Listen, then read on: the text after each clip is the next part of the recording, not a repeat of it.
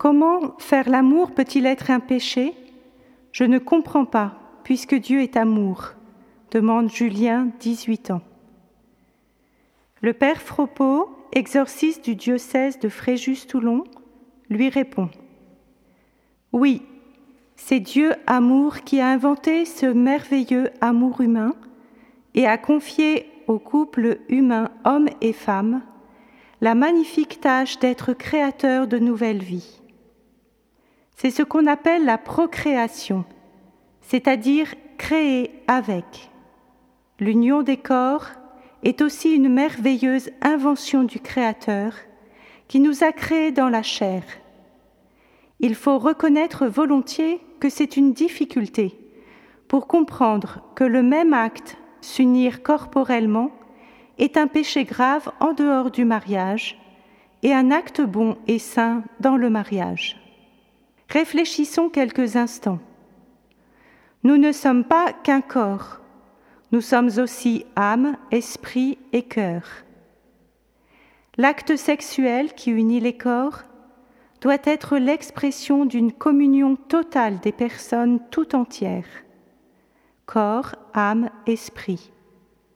Sinon, cette union corporelle est amputée de sa dimension la plus haute, celle de l'esprit et du cœur. Je ne fais pas l'amour seulement avec mon corps, mais avec tout ce que je suis en tant que personne humaine.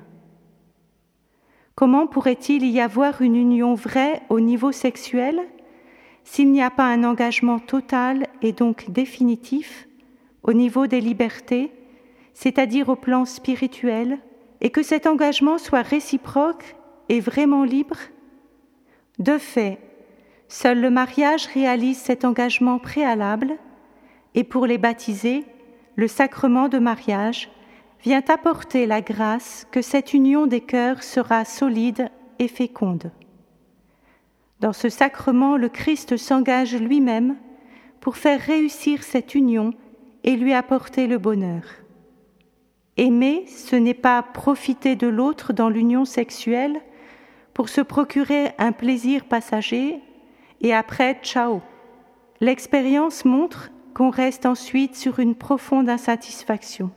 De plus, on prend le risque d'appeler à la vie un petit enfant alors qu'on ne peut pas lui offrir un foyer stable, nécessaire à sa croissance physique et spirituelle heureuse. Quelle injustice Savez-vous que chaque année en France, 11 000 adolescentes de moins de 20 ans font un avortement parce qu'elles ont attrapé un enfant lors d'une union éphémère qui a duré parfois une seule nuit quelle inconscience Elles en resteront blessées pour longtemps.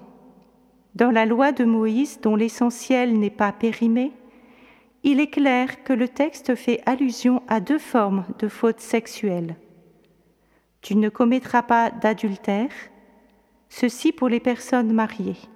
Tu ne commettras pas d'impureté, ceci pour tout usage de la sexualité en dehors du mariage légitime.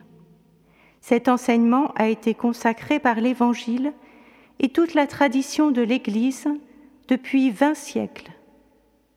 Celui qui prétend s'en affranchir tombe nécessairement dans le péché grave qui peut aller jusqu'à la perte de la grâce sanctifiante de son baptême.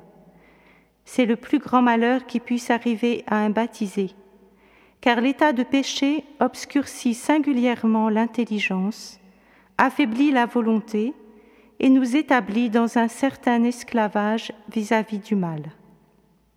Des adolescents très jeunes s'engagent dans des expériences. Avec le préservatif, on ne risque rien, et même cohabitent d'une façon éphémère.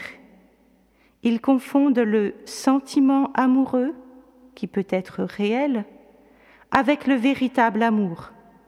Par manque de maturité psychologique, ces couples se constituent sur une base narcissique et fusionnelle.